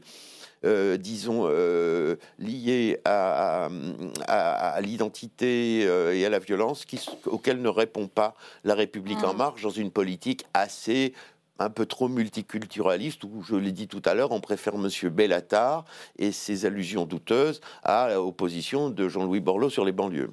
C'est euh, la faute à Laurent Wauquiez, Valérie Non, absolument pas. D'abord, euh, moi, je ne partage pas euh, une partie de ce que vient de dire M. Benamou là-dessus. D'abord, on verra les résultats aux européennes. Je pense qu'ils seront bien meilleurs qu'on ne le dit aujourd'hui pour, plus, pour plus de ma famille politique. Ça? Oui, je pense. Très, même Prends les paris également? Euh, d'une part parce que les Français ne sont pas condamnés à revivre ce duo, euh, ce mauvais duo des présidentielles aux européennes. Alors, je le disais tout à l'heure, je sais que c'est le rêve d'Emmanuel de, Macron d'être sans arrêt opposé euh, à, Marine Le Pen, qu'il n'installe que ce match, que c'est vrai que voter le Rassemblement national, c'est l'assurance vie de la République en marche, mais je pense que les Français méritent mieux que ça et qu'il faut absolument sortir de ce mauvais duo, euh, La République en marche, le Front National, et que les républicains incarnent autre chose, notamment pour l'Europe, en proposant euh, de changer. Vous savez, mais nous, vous on est contre. Pas, Valérie Vous voyez 47% des Français Écoutez, on verra, nous n'en sommes pas là. Mais comment voulez-vous que les Français puissent entendre quelque chose alors qu'on a vu Emmanuel Macron matin, midi et soir euh, saturer totalement les ondes aujourd'hui ah ben, Laurent Wauquiez, non mais Laurent Wauquiez a fait un tour de France, ça n'a absolument pas été repris par les médias. on a, on a vu, aux médias. Non, mais, non, mais, euh, non, non, non, mais attendez, excusez-moi. Euh, une cinquantaine d'heures de direct d'Emmanuel Macron, euh, c'est pas de la faute des Républicains non plus. Vous n'allez pas expliquer les malheurs de Vauquier par les bonheurs de, des primes de, M. Macron. Les malheurs que vous supposez aujourd'hui des Républicains, nous verrons, nous verrons demain comment les choses se passeront. Moi, je suis convaincue qu'on sera largement au-dessus des sondages actuels. Nous sommes le seul parti d'ailleurs à remonter, à avoir une remontée. Euh, les autres euh, se grignotent ou en tout cas euh, s'effondrent sur le Rassemblement national et c'est 47% de, Français la qui... La première chose, c'est que je crois que d'une certaine manière, quand même, la, stratégie de la dédiabolisation a quand même fonctionné. Car les gens ne pensent plus que le Front National, c'est un parti de nazis, en gros. Elle est même, oui, voilà, c'est ça, elle est même ancrée. Ça, hein, c'est le point numéro un. La deuxième chose, contrairement à Vauquier, je pense que ça a été un peu l'erreur. Je pense que Marine Le Pen, elle s'est dirigée directement vers les européennes vers les européennes et en prenant beaucoup de distance par rapport aux Gilets jaunes. Je crois que Vauquier, après ce qui s'est passé quand même à la dernière présidentielle à droite, qui est quand même cataclysmique, c'est-à-dire une campagne qui devait élire un président de la République de droite et qui se retrouve en 15 jours avec un président de la République qui lui-même reconnaît qu'il est arrivé là par infraction, Vauquier en a tiré comme conclusion qu'à partir du moment où, par rapport à ses prédécesseurs, il tenait le parti, il n'avait plus qu'à attendre la présidentielle le problème était réglé. Il ferait le même score que Fillon, moins les costumes, et donc il serait au deuxième tour face à Emmanuel Macron. Et comme il est euh, normalien et que Macron a raté deux fois, il était absolument persuadé que dans le couloir, il l'assommerait d'un grand coup. D'ailleurs, il n'est pas très bon quand il parle tout seul, mais quand il est allé à la télévision, par exemple, affronter Benjamin Griveaux ou d'autres, il a, été, il a été quand même assez saignant et parfois donc assez convaincant. Pour moi, sa grande erreur, c'est d'avoir pensé immédiatement présidentielle et pas étape intermédiaire. Et pendant ce temps-là, Madame Le Pen, qui s'est dédiabolisée, ce qui ne veut pas dire qu'elle a fondamentalement changé, elle pense étape intermédiaire. Elle, elle, est très prudente parce qu'elle dit mais c'est peut-être ma nièce, ce sera peut-être pas moi, etc., euh, etc. Donc effectivement, une grande partie partie du mécontentement aujourd'hui qui va s'exprimer pour la prochaine élection, qui est les européennes. On a l'impression que le Rassemblement national mise tout là-dessus, puisqu'ils ont déjà un passé où ils ont fait 24,4, alors que Pardonnez-moi. ces élections on qui a, on a eu jusqu'à la nomination de Bellamy l'impression que ce n'était pas la préoccupation première des Républicains que de gagner ces européennes, que leur préoccupation c'était de succéder à Mais de là à ce qu'ils accèdent au pouvoir, euh, Guillaume Durand, il y a quand même un, fossé ou pas euh, Si vous voulez, euh, là pour l'instant on n'en est pas là. vous avez, qui aurait pu penser on, on, vient tous de parler de la dernière présidentielle. Tout le monde a vu, vous vous en souvenez, Juppé, puis Fillon, puis tout le monde, et puis ça s'est terminé avec Macron au dernier moment. Laurent Wauquiez a une bonne formule là-dessus. Il dit que si on croyait les sondages, euh, aujourd'hui Alain Juppé aurait succédé à DSK. Hein. Euh, Alexandre Devecchio, comment vous regardez euh, ce chiffre, 47% non, moi, je crois que... Ça vous étonne ou c'est... Non, pas, pas, du tout. je pense que le, les Français n'ont pas de sympathie particulière pour les Le Pen, pour la famille Le Pen, n'ont pas forcément envie de voter pour quelqu'un qui vient de cette généalogie-là. Je pense qu'ils ont quand même dans la tête le, le débat de l'entre-deux tours en plus, où elle a fait preuve d'un amateurisme qui montre qu'elle aura du mal à gagner un, un, second tour. Euh, ceci étant dit, ils ont gagné la bataille des idées. Euh, il faut dire la, vérité. Je, crois que la, plupart des Français sont aujourd'hui en accord avec le Front National sur la question de l'immigration, sur la question de l'Europe, qu'ils ont vu avant tout le monde euh, la question de cette France périphérique, désindustrialisée, qui n'allait pas bien. Donc ça, il faut leur reconnaître ça. Euh, aujourd'hui, le Front National a un problème d'incarnation, mais idéologiquement, il est beaucoup plus cohérent, euh, il faut bien le dire, que la droite, qui est en train de se, recomposer. Mais je crois que la difficulté de, de le revoquer, notamment parce qu'il avait dans son parti des Jean-Pierre Raffarin qui sont beaucoup mieux finalement euh, à, à, LREM, parce que Macron est cohérent, il a fait un pôle libéral, libéral de gauche, libéral de droite. Euh, Vauquier, voilà, il, a eu du mal, il a hésité entre est-ce qu'il faut parler à la droite libérale, est-ce qu'il faut parler à la droite euh, conservatrice, est-ce qu'il faut faire une synthèse? Je crois que Macron, quand il dit il y a d'un côté les nationalistes et de l'autre côté les, les, lui il appelle ça les progressistes, mais on pourrait dire les mondialistes, il n'a pas tort sur le, le, clivage. Maintenant, il ne va pas forcément incarné comme il l'en rêve avec Marine Le Pen en face de lui. Et moi, je souhaite qu'on ait quelqu'un d'autre, puisque effectivement, si c'est Marine Le Pen, euh, Emmanuel Macron et, bah, gagnera la présidentielle par défaut et on aura une crise démocratique terrible derrière. Un mot, euh, Durand. Alors, s'il faut donner un mot, moi, je dirais qu'il y aura toujours une méfiance des Français à l'égard des Le Pen, mais je pense qu'il n'y a pas de détestation de Marine. Ça, c'est vrai. Bon. Mais elle n'a pas non plus fait la démonstration que c'était une femme d'État. Donc elle n'est pas détestée, mais on ne lui fait pas confiance. La vraie question, c'est la compétence. Et c'est vrai que l'erreur qu'elle a fait sur le SMIC, moi qui suis un petit patron, en mettant le SMIC à 44 euros, euh, Exactement. Et, ça, ça, heurte les petits patrons, les patrons de café, les gens qui ah, votent pour elle. Euros, en parce que, voilà, euh, c'est un peu perdu, sur les chiffres. C'est preuve d'amateurisme. Très bah, bien. Euh, en fait, faut travailler ces dossiers. On va faire une petite, euh, une petite pause dans les débats, comme nous ici, évidemment, on travaille nos dossiers. Mais on va faire une petite pause quand même pour tenter de rétablir ensemble la vérité euh, sur certains faits qui parfois ont été détournés, mal interprétés. C'est l'heure du fake news ou pas. Vous allez tout simplement me dire, mes chers invités, si ce que je vous annonce est vrai ou faux. Et on commence voilà, avec les fontaines Wallace de la fin du 19e siècle, disposées, vous savez, un petit peu partout dans la capitale. Elles vont être remplacées par des brumisateurs avec panneaux solaires. Est-ce que vous avez entendu parler de cela? Oui, mais c'est faux. Ah Comment vous le savez bah, Je sais pas, j'ai vu que c'était faux. Ouais, vous avez raison. un point pour Georges-Marc Benamou. En effet, c'est totalement faux. Euh, L'Infox vient du magazine euh, en ligne Vivre Paris, qui génère de nombreux clics grâce à ce mensonge, il faut le dire. Deux pétitions euh, sont même lancées pour la sauvegarde des fontaines Wallace. Alors, pas de panique. Hein. Jamais il n'a été question de les remplacer, mais bel et bien d'ajouter d'autres euh, fontaines plus modernes. Là, oui, non, n'existait pas. Je peux compléter. Vu certaines options et certains choix esthétiques, ce que oui, 750 000 euros, ou les vues. La question peut se poser, mais en tout cas, Montparnasse de mon enfance qui est détruit, euh, euh, ça n'aurait pas paru tout, ou les, les créatives qu'on avait proposées, peut-être, mais ça n'aurait pas, ça n'aurait pas été tout à fait étonnant de la part de la municipalité. Pas, étonnant, mais faux. Et je le précise, l'adjointe à la mairie de Paris chargée des questions liées à l'eau a même précisé sur Twitter, les fontaines Wallace et Paris, c'est pour la vie. Allez, deuxième info ou un fox, à vous de me le dire. Il s'agit cette fois d'un plongeur qui se serait fait avaler tout entier par une baleine qui l'aurait ensuite recraché vivant. Est-ce que vous me croyez Il y a eu des images qui ont circulé. Il y a eu des images qui ont circulé sur les réseaux sociaux. Eh bien, ces images. Ouais, de Jonas dans la Bible. et on le voit. c'est vrai. C'est c'est tout à fait vrai. Vous le voyez, vous le voyez, la preuve en images. Euh, à part, euh, alors à part euh, la laine de la baleine, tout va bien. Il est en bonne santé. Aucune séquelle pour ce plongeur. Bah, et puis enfin une dernière pour finir. Est-ce que vous me croyez si je vous dis qu'une chèvre a été élue maire? D'une petite ville aux États-Unis. C'est vrai. Sur le plan métaphorique. Un point pour Valérie Boyer. Comment vous le savez Vous l'avez lu je, bah, je l'ai lu. Eh ben bravo. C'est absolument vrai. Les habitants tout de ce que Fer. n'est pas vrai, mais ça, en l'occurrence, il s'avère vrai. Dans le Vermont, eh ben, bah, nous, on avait bien le saucisse à Marseille, mais il n'a pas été élu. Mais il n'a pas été élu pour le coup. Alors là, c'est Lincoln, c'est une, une, ambitieuse chèvre, euh, voilà, qui, euh, qui a été euh, élue. Alors il y a bien un gérant municipal hein, dans cette petite ville, mais en fait c'était pour générer des fonds, il fait du pour organiser des fonds. Ah, j'en sais rien. On lui, on lui, posera la question, on lui, on lui écrira. voilà, l'actuel gérant municipal a organisé cette élection avec tous les animaux domestiques du village pour récolter des fonds et ainsi pouvoir construire un nouveau terrain de jeu pour les enfants. Bah, Bravo à Lincoln. Voilà, à Marseille, vous, avez un book, non Quelque chose à, présenter si jamais euh, non? Je ne crois pas. Je pense qu'on va essayer de faire quelque chose de plus sérieux, un peu plus euh, cohérent avec les attentes des Marseillais. Un mot sur ces histoires de fake news. Il, y a, pas, on dit tout le temps erreur, erreur ou intox. Non, il faut savoir parce que c'est, on connaît ça dans les rédactions, que beaucoup de choses sont faites délibérément pour faire des clics et pour rapporter de l'argent. exactement. C'est que le faux. D'où ma précision. Le faux est délibéré non pas comme faux, il est, délibéré comme comme comme euh, comme, euh, comme rapport économique. La précision est importante et je l'avais faite dès la première euh, fake news. Réclame mensongère. par exemple dans les partis politiques. Comme la femme à barbe personne.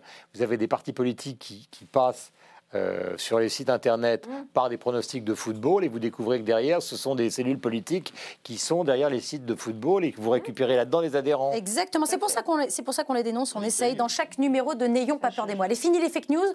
Retour à la réalité des faits, la réalité des chiffres.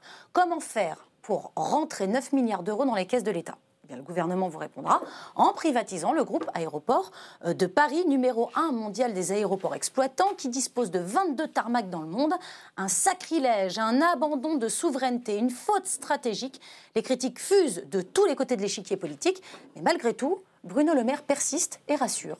raison. Toutes les activités qui sont aujourd'hui sous le contrôle de l'État et qui relèvent de la puissance publique resteront, après cette opération, sous le contrôle de l'État et de la puissance publique. Le contrôle des frontières, le contrôle des biens, le contrôle des personnes, c'est l'État et cela restera l'État français qui les contrôlera. Les tarifs aéroportuaires seront négociés tous les cinq ans entre l'État et Aéroports de Paris et c'est l'État qui gardera le dernier mot sur les tarifs aéroportuaires. Des garanties sont apportées également sur la gestion des infrastructures, sur les investissements, il figure dans un cahier des charges. Si ce cahier des charges n'est pas respecté par le concessionnaire, l'État aura le droit d'imposer des sanctions au concessionnaire à hauteur de 2% du chiffre d'affaires d'aéroports de Paris. C'est une garantie supplémentaire que nous vous donnons. Certains m'ont dit nous aimerions voir ce cahier des charges. Vous aurez accès, chacun des parlementaires ici, au cahier des charges de la privatisation d'aéroports de Paris. Bon, euh, j'imagine que tout le monde est rassuré, euh, Alexandre Devecchio? Non. Ça vous rassure les, propos de Bruno Le Maire? C'est bon, tout est bordé? Euh, Non, pas, pas, du tout. C'est une concession de 70 ans. En plus, on est dans un groupe qui, pour le coup, est en pleine croissance. Donc, on va être obligé ensuite de, racheter la concession. ça paraît fou, cette histoire. Il faut, faut, bien voir qu'à Aéroport de Paris, euh, rapporte rien qu'en dividende 200 millions d'euros. C'est ça, j'avais 185 millions. Euh, hein. environ 200 millions d'euros par an, ça, ça, ça, dépend des fois. Euh, on, va, on peut ajouter Engie qui dans le, lot va être aussi privatisé, la Française des Jeux. À E3, ça fait 700 millions d'euros par an de, de, dividendes dans des, des, des, des, groupes qui se, qui se portent bien. Est-ce que vous comprenez la logique de ramener du cash oui, mais c'est une logique à courte vue et catastrophique. Et, on l'a fait pour les autoroutes, on l'a fait ailleurs. C'est euh, voilà, c'est de la politique de comptable. Moi, j'ai l'impression que cette affaire qui n'intéressait personne commence à intéresser les citoyens. Mm. Et que ça sortira de, de, de, l'Assemblée. Euh. Il y a des précédents. Il y a deux précédents et les Français ont la mémoire longue. Et, François Bayrou, un, l'histoire de, la privatisation euh, menée par euh, Dominique de Villepin euh, des autoroutes. Des autoroutes, j'allais venir. Apparaît aujourd'hui. Balladur avant. Hein. Dans un, et Balladur apparaît aujourd'hui dans un consensus assez, pour le moins discutable. Première chose. Deuxièmement, la privatisation de Toulouse s'est très mal passée avec un groupe chinois qui est en train de, de, perdre les pédales, de revendre avec une plus-value, etc., etc. Troisièmement, il faut se poser la question, et c'est le sentiment qu'on a, est-ce qu'il y a une urgence? Est-ce qu'on a vraiment besoin de ces 10 milliards? Oui. Ou la réponse est oui. Bah, la dette ou est-ce que c'est un souci de bonne euh. gestion libérale et de rationalisation? Or, hier, j'entendais M. Langlais qui dit aujourd'hui, on touche du 5% et demain, on touchera du 2%. Voilà, fin de discussion si ce que dit M. Langlais, c'est-à-dire qu'aujourd'hui on touche du 5% pour demain toucher du 2%, mais blablabla, bla, bla, eh bien c'est une mauvaise affaire. Donc à partir de là, on aimerait que par-delà les partis, la discussion de la jeune députée, euh, de, la présidente de la commission d'En Marche, etc., qu'il y ait un vrai débat qui ne soit pas idéologisé. Je hmm. voyais s'engueuler sur cette chaîne peut-être, M. Thémal, socialiste, avec cette jeune euh, euh, députée En Marche. On voudrait que les citoyens y comprennent clairement des choses sur la question stratégique et sur la question économique. Mm. Là, c'est un vrai débat digne. Guillaume Durand. Euh, la question que évoquait tout à l'heure euh, Jean-Marc, euh, Jean-Marc, Georges Marc au début de l'émission, pardonne-moi, c'est que à partir du moment où le réquisitoire du début c'était il faut absolument diminuer le train de vie de l'État, il va bien falloir à un moment vendre parce que de toute façon, s'il faut assurer les retraites, assurer les hôpitaux, assurer l'enseignement, non mais c'est pas, une bonne affaire. Non non mais attends, c'est justement tout est le problème, c'est du business. S'ils font une affaire fantastique avec des garanties, euh, c'est envisageable. pas dit que c'était validé. S'ils font une affaire minable comme Toulouse, avec aucune garantie que ça se termine très mal, à ce moment-là, ça va se retourner dans l'opinion avec des gens qui disons on est en train de brader une partie de ce qui est notre patrimoine, puisque l'aéroport de Paris c'est assimilé dans l'imaginaire des gens, Air France, etc., etc., etc. Donc tout est dans le détail. Quand même le... Pour vous, il faut quand même tenter l'aventure. Et c'est-à-dire que non, mais je, je, je, je poussait la logique euh, en, revenant à ce qu'on a évoqué tout à l'heure à propos du grand débat. Il va falloir régler le problème des retraites, des hôpitaux et des enseignements. Où va-t-on trouver l'argent? Ça s'appelle pas baisser. Non, mais, non, mais ça s'appelle pas baisser. Le salaire de certains hauts fonctionnaires, mais ça rapportera jamais suffisamment, Alexandre. Non, mais, alors, non, mais alors, il y a un moment, il va falloir. Vous savez, à un moment, je me souviens quand, quand, euh, quand Jean-François Copé était ministre du Budget, il avait envisagé de vendre une grande partie du parc immobilier de l'État.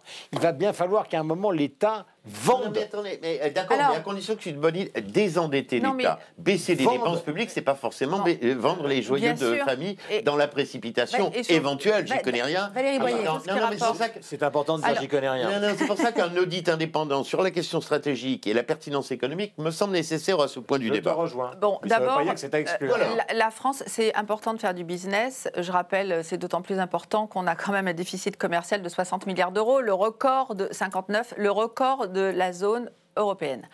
Euh, donc c'est important et c'est vrai que nous avons, nous, avons, nous avons des grandes questions à régler.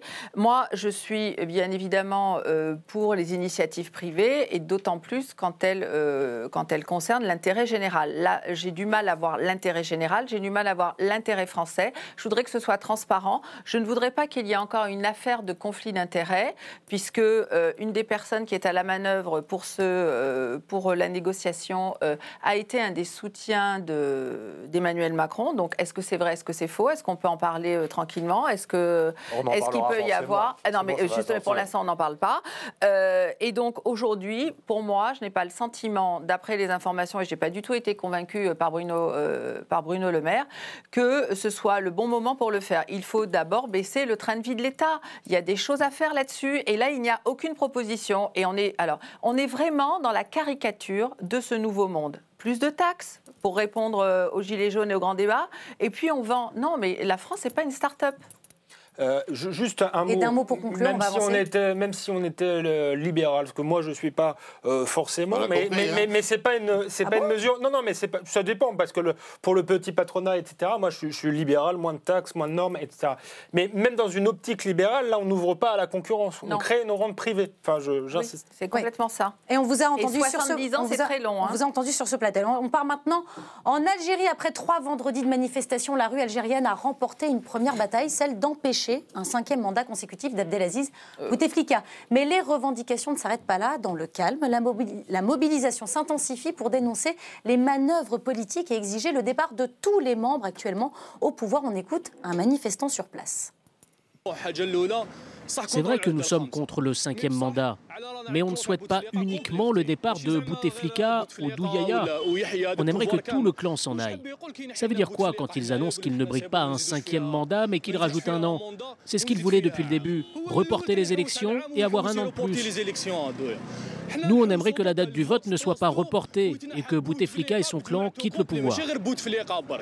Est-ce que, Georges-Marc Benabou, le clan Bouteflika peut tomber? D'abord, on ne sait pas bien, enfin, on ne sait pas bien s'il y a un seul clan Bouteflika. Il semblerait que c'est plutôt une convergence mhm. euh, de, clans, le frère, euh, le chef d'état-major militaire, certains les militaires, généraux, bien sûr. les généraux, les enfants de la Révolution, les martyrs, les, syndicats, etc. Donc ça fait, euh, c'est tout un groupe de politiques et d'affairistes. Mhm, il y a un système quand même de. Il faut dire que c'est le pays d'Afrique. Les oligarques en Algérie. S'il te plaît, c'est le pays d'Afrique le plus riche en recherche, euh, en, ressources minières et autres. Dire le mhm. potentiel de l'Algérie, c'est le pays le plus riche d'Afrique, qui vit pourtant dans une misère et d'une misère sociale et un taux de chômage effrayant. ça, c'est la première évidence.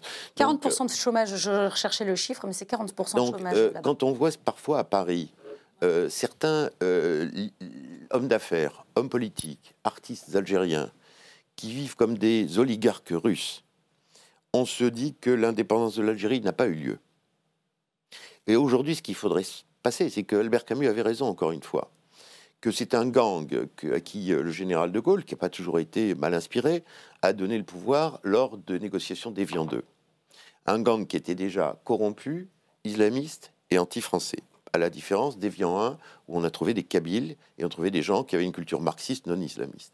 Donc, consciemment et contre Michel Debré, contre, euh, contre Olivier Guichard, qui me l'a raconté, De Gaulle a filé euh, l'Algérie au pire genre. Voilà. Donc l'indépendance de l'Algérie n'a pas eu lieu, je vous le dis. Voilà pour le constat. Euh, c'est le constat. Maintenant, peut-être l'indépendance aura-t-elle lieu ou pas? Mmh. Mais au fond, c'est l'incurie du général de Gaulle sur la question algérienne, n'écoutant pas les siens, qui provoque la situation actuelle et ces scandales financiers et politiques. Est-ce que vous êtes optimiste pour la suite, Alexandre Devecchio?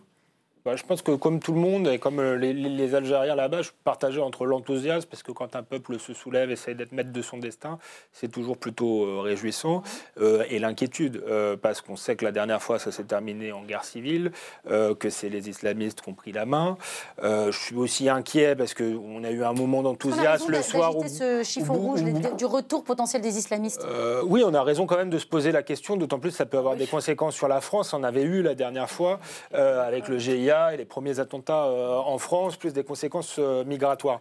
Euh, ceci, et en plus, je ne suis pas persuadé que pour l'instant, Bouteflika ait, rendu, rendu la main. il y a eu un, élan d'enthousiasme le soir où il a fait sa déclaration, mais pour l'instant, il est tout le temps là. Il est encore là. S'il avait voulu partir, il serait parti. Donc moi, ce que je vois, c'est qu'il essaie quand même de sauver sa peau, la peau du clan Bouteflika. Je ne sais pas s'il va y, arriver. Et, et s'il n'y parvient pas, il essaiera tout de même euh, de sauver le, régime. C'est-à-dire qu'on aura quelqu'un qui s'appellera pas Bouteflika, mais qui ressemblera euh, euh, très fortement. Donc voilà, il y a, y a, trois options. Et là, les islamistes auraient encore plus dangereux. Une, révolution démocratique qui continue avec la pression de la rue. Mhm et il faut que ça se passe bien et qu'il y ait une alternative crédible. Là où je suis inquiet, c'est quand on fait une révolution, il faut qu'il y ait un projet alternatif. Je ne suis pas sûr de on le, voir. Pas encore, des gens pour l'incarner. Deuxième solution, euh, euh, voilà, on supprime le clan Bouteflika, mais on reste avec le, même régime. Le même système. Et le même système. Et troisième solution, le, le chaos, et là, ce serait le pire. Valérie Boyer? Oui, ben, moi je partage, je pense, l'inquiétude de tous les Français. C'est-à-dire que, bien évidemment, euh, on a peur que ce qui se passe aujourd'hui soit remplacé par les islamistes. Je ne suis pas du tout certaine que Bouteflika euh, soit parti. Mais même euh, El Watan le titrait, il disait que c'était la ruse Bouteflika, où aujourd'hui on n'a pas d'élection et on garde Bouteflika, alors que la rue avait manifesté pour avoir des élections sans Bouteflika. Donc c'est quand même extrêmement inquiétant. Et ce qui m'inquiète aussi, c'est ce qui risque de se passer en France. Est-ce que ça vous inquiète aussi la situation en bah, Algérie? La réponse va venir probablement de ce vendredi soir, puisque c'est mm. le jour de la grande manifestation de ceux qui s'opposent au pouvoir en Algérie. Donc si la manifestation réunit plus de 10 millions de personnes dans un pays où il y a 60 millions d'habitants, en gros, 40. Il, est probable plus. plus. Ah ils sont en 60 millions. 40, 40. 40, 40 pour l'instant. Ah, j'aurais cru peu importe, 10 millions, c'est beaucoup. Non, non, c'est beaucoup. Donc, fake news. En tout cas, je, moi, j'ai considéré qu'ils étaient 60. Ils seront 60 assez vite, mais pour l'instant, ils sont donc En tout cas, bref, je reviens à ce que la démonstration, et pardon pour cette erreur si c'est une erreur. Si jamais la rue est massivement présente, il est probable qu'il y aura une sorte de délitement de fait euh, euh, du pouvoir, parce qu'autrement, avec le passé qui a été le passé de la guerre civile contre les islamistes, qui a quand même fait 10, 200 000 morts dans les années 90, je pense qu'il y a une raison qui n'existait peut-être pas forcément dans d'autres pays à côté qui s'est emparé du pays. Mais cela étant dit, je rejoins ce que disait Georges Marc tout à l'heure, il faut quand même pas oublier que sous la quatrième République, on a donné l'indépendance au Maroc et à la Tunisie, et c'était des gens comme Mendes et Edgar Faure qui n'ont pas laissé des noms exceptionnels, même s'ils ont été des grands dirigeants français, et ça s'est passé euh, d'une manière relativement calme. Et c'est non, mais d'accord, mais c'était quand même de l'indépendance. Ils ont acquis leur indépendance sous la quatrième République et sans le grand problème. Or aujourd'hui, le, problème de l'Algérie est différé. Différé, l'indépendance a eu lieu, mais la démocratisation du régime, pas du tout. Et l'autre point qui est important, c'est que ça fait partie de ces pays comme le Venezuela qui sont sur le plan économique dans le registre de la monoculture, c'est que ça fait je ne sais pas combien d'années qu'ils sont au pouvoir et qu'ils ont été incapables, avec une manne pétrolière absolument phénoménale de créer une économie qui permettrait justement à une population de vivre décemment. et c'était bien, et c'était bien 40 millions. C'était bien 40 millions. Il y avait une agriculture. Euh, Guillaume Durand. Allez. Confiscation de l'indépendance. Allez, voilà. Allez, comme ça, tout est, tout est dit, tout est vrai dans cette émission. Allez, il nous reste quelques minutes pour parler d'un recours déposé hier au tribunal administratif de Paris contre l'État français pour inaction euh, climatique. C'est l'affaire du siècle du nom de la pétition qui a réuni plus de 2 millions de signatures lancée par quatre associations, dont Oxfam France. Sa présidente explique la démarche chez nos confrères de France Inter. Au-delà des mots, au-delà des grands-messes, au-delà des, grandes concertations, il faut des actes pour lutter contre le dérèglement climatique. Et donc, ces actes n'ayant pas été réalisés, nous souhaitons que la justice, on est dans un état de droit. Vous croyez que la justice va tordre le bras de l'exécutif? Elle peut, elle l'a déjà fait. Et puis, euh, l'État, c'est un justiciable comme un autre. On est dans un état de droit. Hein. Et notre objectif, c'est qu'il soit condamné à agir, mmh. sous peine euh, de euh, sanctions, mais qu'il soit condamné à agir et que les politiques publiques qui permettent de lutter contre le dérèglement climatique soient enfin mises en œuvre. Valérie Boyer, vous allez participer à la marche pour le climat? Non. Pourquoi? Non, bah, d'abord, je pense que c'est, ça m'était pas réservé. Hein, c'est quelque chose. Euh, euh, je suis comme tout le monde. J'ai enfin, ça envie vous pas de réservé, manger. Vous pourriez aussi vous, ah, inquiéter de l'écologie. Non, non, non. Bien sûr qu'on s'en inquiète, euh, mais d'abord pas pour des donneurs de leçons qui ont une empreinte carbone qui est largement supérieure à celle de la, la moyenne des Français. Et ensuite, on n'est pas pour quelque chose de punitif, mais à un moment donné, il faut sortir des clichés germanopratins. Hein, donc. c'est pas des clichés germanopratins. Soit il y a une menace et qu'il faut baisser de 2 degrés dans les deux ans c'est ce que dit le GIEC. Hein Soit c'est des conneries, et on appuie sur le diesel et on ouvre les non, fenêtres, non, non, etc. Non, non, c'est pas, pas, du tout ce que nous avons dit. Non, mais je dis que la façon, la façon de mobiliser euh, sur ces questions euh, ne me semble pas me semble euh, être la bonne. Je trouve que c'est plus du people que de la réalité. À un moment donné, il faut avoir des mesures, être des, choses plus locales, éviter des mesures qu'on propose. Et il faut avancer sur ces questions-là, mais sans faire de l'écologie punitive. On l'a vu avec la taxe il ne s'agit pas d'être punitif, il s'agit d'être efficace. Hum, euh, quand, au soir, quand, soir, du, marteau, du marteau de Fabius, à l'accord de Paris, tout le monde a dit bravo, etc. Hum. Bon, quand on rentre chez soi, il faut maintenant passer à l'acte.